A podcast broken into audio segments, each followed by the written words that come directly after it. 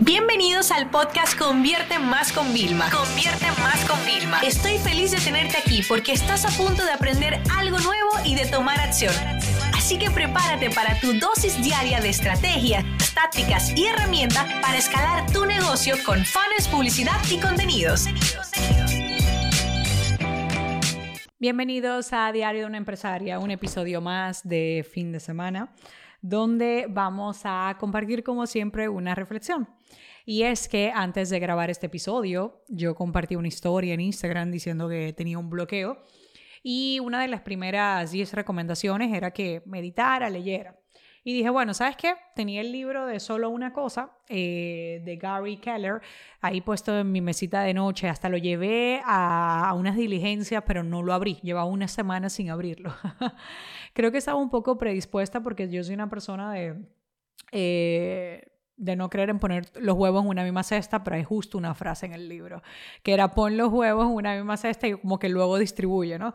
Y esa frase ya va a marcar un antes y después. Yo pensaba que era como que te solamente en una cosa, pero realmente enfocarse en algo único hace que a veces sean pequeñas cosas también. O sea que la verdad es que creo que fue el mejor libro y me recordó que tenía que grabar el episodio de mañana y dije, qué bonito es poder grabar un episodio después de haber mm, aprendido. Además, lo leí 300 páginas, 330 páginas en una hora, lo cual me rompió un récord propio de lectura ágil y me ha dejado como con las energías renovadas, ¿no?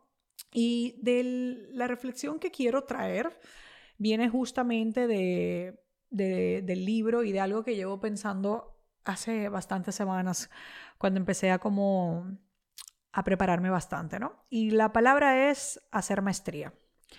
Esto lo llevo leyendo yo hace mucho tiempo, incluso te dicen, apúntate a la Universidad del Automóvil, eh, conviértete en un experto, en un especialista, pero me gusta más la palabra hacer una maestría en algo, ¿no? Y todos los libros que te hablan de ser excepcional en lo que haces, de la excelencia, todos, todos te ponen los ejemplos de, grandes deportistas, de grandes músicos, donde pues todos tienen algo en común, pues cada día practican horas y horas eh, esa habilidad que tienen para desarrollarla y evolucionarla, ¿no?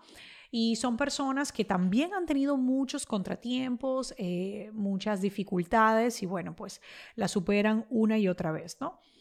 Entonces, claro, la pregunta es, ¿realmente queremos, queremos hacer una maestría en muchas cosas? O estamos buscando la maestría en una sola. Porque fíjense, uno de los objetivos que yo me dispuse em, cuando hago mis reflexiones era que yo quería convertirme realmente y hacer una maestría en comunicación. Y para eso, eh, por eso hago lectura también, para generar vocabulario, tener nuevas historias que contar. Y si mejoro mi capacidad de comunicar, cualquier descubrimiento, habilidad, aprendizaje que haga, lo sabré compartir de la mejor forma. Y yo sí quiero hacer maestría en eso. Y para eso también he tenido que aprender algo de escucha, que tú dirías, Vilma, pero es hablar, ya, pero saber escuchar es parte del proceso de comunicación, ¿no? Y hablaban de, bueno, pues cuando haces esa maestría, que es un viaje, por supuesto, eh, y que realmente luego te llegas a convertir en maestro. Yo ahora puedo ser maestra para muchas personas, pero yo no siento que he llegado al nivel donde yo también quiero seguir siendo, ¿no? Entonces tengo que seguir desarrollándome. Y había otros, muchos tantos conceptos, pero no quiero despelar y hacer como spoilers, ¿no? De todo esto. Pero básicamente quería trabajar esto de la maestría, de buscar la excelencia y una parte en concreto que destaqué en el libro que me gustaría eh, repasar con ustedes en el libro hablaba mucho del caso de cuando hay personas que se hacen las víctimas, ¿no? Y que buscan a otros de culpables. Y yo tengo que confesar que durante un tiempo yo pequé, me era más fácil culpar a que otros estaban tomando el camino rápido, que era menos, eh, mira, es que ellos por hacer eso es que lo consiguieron, o culpaba a otras personas eh, de mi alrededor, pero realmente en el momento en que yo pensé, empecé a asumir responsabilidad de todo, en ese mismo camino de buscar la maestría y la excelencia, de siempre ser mejor, todo cambió. Y les voy a poner varios casos que me pasaron, eh, que me están pasando últimamente en esta semana. Yo creo que hay muchos acontecimientos que están poniendo a prueba mi, mi capacidad de liderazgo. Y todos los que han salido de forma positiva han tenido algo en común. yo no me echo la víctima. Estoy buscando en todo momento cómo encontrar esas soluciones, cómo afrontar esos problemas, eh, cómo hacerme preguntas correctas para encontrar soluciones adecuadas, cómo en vez de antes era como, no, fulano, lo hiciste mal, no, no, yo no voy a buscar culpable. Usted no se imagina con el libro todas las cosas que pasaron, que hasta nos costó dinero, pasamos unos errores que no costaron dinero, pero una persona del equipo que le llamé, mira, tal, pasó esto, necesito reimprimir eh, la portada del libro, tal, llámate a ver, porque justamente en Colombia, eh, la, empresa que iba a hacer la, tapa eh, estaba cerrada, así que creo que es una oportunidad. Y la persona, pero ¿a quién se le olvidó? ¿De quién es el culpable? Y yo, olvídate del culpable, vamos a, adecuar. Y esa persona luego se me acercó y me dijo, no había pensado desde tu punto de vista, solo estaba pensando en que alguien tenía que hacerse responsable. Y yo le dije, la responsabilidad es mía.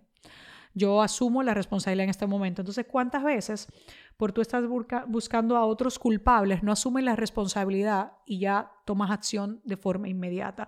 Yo creo que tenemos que aprender a ser más responsable de nuestras acciones o de nuestro futuro. Es decir, aún no haya sido tú el culpable, toma la responsabilidad para no dejar que esa persona te impida seguir avanzando. Así que si tú realmente quieres hacer una maestría en algo, ya sea algo personal inclusive, que era una de las cosas que más me gusta de todos los libros que he estado leyendo, recuérdense que en mi blog Vilma Nunes tenéis el listado eh, en tiempo real de los libros que voy leyendo, porque están en Goodreads y la lista se va actualizando, ¿no?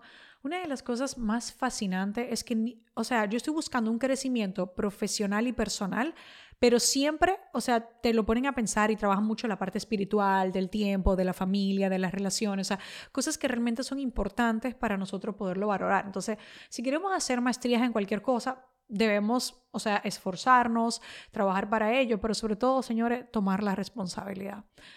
Yo no me puedo quejar que una amiga mía no me llama constantemente. Que yo empecé a hacer, tomé la responsabilidad y empecé yo también a llamar.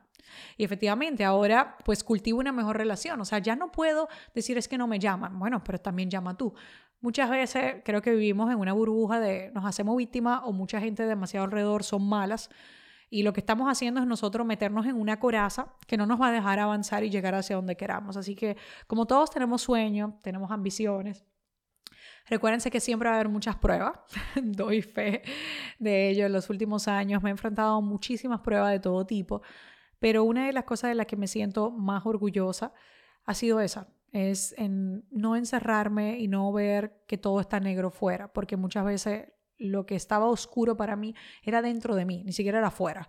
Ahora yo fuera veo muchos colores, les tengo que decir la verdad, veo siempre colores y por eso cada vez más, hace mucho tiempo que un cliente me felicitó por eso y, y me dijo que agradecía trabajar conmigo porque yo nunca veía problemas. Yo siempre pienso que un problema se llama problema porque hay una solución y es una oportunidad. Pero ahora más que nunca, o sea, me lo imprimo en uno de esos mantras que yo tengo y digo, no, no, no. O sea, cada problema, cada dificultad es una oportunidad de mejorar. Y cada vez que en las mentorías con los clientes veo que pasa algo, yo le digo, tranquilo, es una oportunidad que tenemos para ser mejor. No, ¿y qué pasa si no funciona? Pues aprenderemos y ya sabremos lo que no funciona para buscar otra cosa que sí funcione.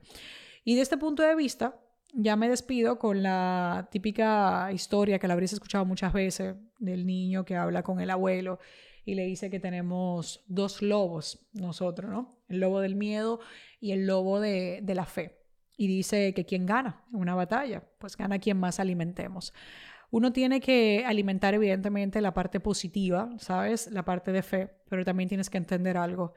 La fe sin acción no es nada. La fe de quedarte en el sofá y esperar que las cosas pasen mágicamente no funciona solo, ¿vale? Eh, por eso también hay veces que el tema del miedo, yo se lo he dicho, el miedo que te incomoda y que te provoca y el que no te paraliza tampoco es malo. Como siempre, seamos personas que vemos las cosas desde distintos puntos de vista, como por ejemplo, eh, no puedo armar el rompecabezas, ¿vale? Esto es una historia que también leí y era un recorte del periódico que lo habían cortado para, para que se montara un rompecabezas. Lo estaba intentando y no había forma. Se cayó una pieza, se agachó y vio que del otro lado había una figura de una persona y era más fácil organizar la figura de la persona que el otro lado rompecabezas. Cuando vemos las cosas desde otro punto de vista, que les hablé también de la escucha eh, empática, es decir, de escuchar a las personas con empatía, de ponerlo en su situación, todas las cosas empiezan a verse desde otro punto de vista. Por eso insisto, para mí un problema, una dificultad, es una oportunidad de mejora si lo sabemos ver desde el otro punto de vista. Ahí les dejo con esas reflexiones de fin de semana. Eh, sigo trabajando en la actualización del curso nuevo que vamos a lanzar, ya les voy a decir cuál es. Eh, tenemos webinar el jueves que viene, jueves 27 de agosto, el día del cumpleaños de Roselina, mi mano derecha en la oficina. Y vamos a celebrarlo con un gran webinar que voy a hacer en práctico, donde voy a estar trabajando con todos los casos, enseñándole todo lo que he aprendido de la publicidad y cómo la publicidad me ha ayudado a llegar inclusive a ti como oyente de este podcast que no me conocías y gracias a un anuncio hoy perteneces a mi comunidad Quiero darte gracias por eso, por cierto. Y quiero enseñar toda esa parte que hago y el curso que estamos regrabando es el de Massats. Muchos de ustedes han adivinado y están súper emocionados. Inclusive se nos coló la actualización por un fallo de eso que no lo protegimos. y varios alumnos empezaron a hacerse como seis lecciones primera que yo había grabado y estaban como, me encanta, ¿por qué no puedo seguir viendo? Y yo es como, no, se coló. Y yo, por favor, corta, corta, para que dejemos está siendo todo un reto y me ha pasado siempre, ¿vale? Que he tenido que hacer este curso. Incluso una de las ediciones la hice la semana antes de dar a luz, porque algo dentro de mí me dijo, Vilma, regrábalo, regrábalo, que no sabes cómo va a ser luego que nazca la bebé. Y, y fue una, una, edición muy bella, una edición muy buena que me sacó de la zona de confort. Y les juro que esta me está sacando de la zona de confort. Es un tema de estar todo el día ahí en las campañas, aprendiendo, viendo, recopilando, llamando a todo el equipo de tráfico, viendo con todas las otras personas que hemos hecho. Y de literalmente una lección de 10 minutos, tardar casi a veces una hora en poder hacerla, prepararla, pero sé que va a valer la pena porque la edición previa la gente está vuelta loca de forma positiva, oye, qué bueno, cuánto aprendo tal, y yo digo, wow, me estoy superando ahora, nos vamos a superar para nuestros clientes, así que estoy enfrentando ese gran reto que siempre se lleva con una gran responsabilidad. Pero como siempre, voy a dar lo mejor de mí para ustedes que son lo mejor de mi comunidad. Un abrazo, querida familia del podcast, que disfruten el fin de semana. Esta sesión se acabó y ahora es tu turno de tomar acción.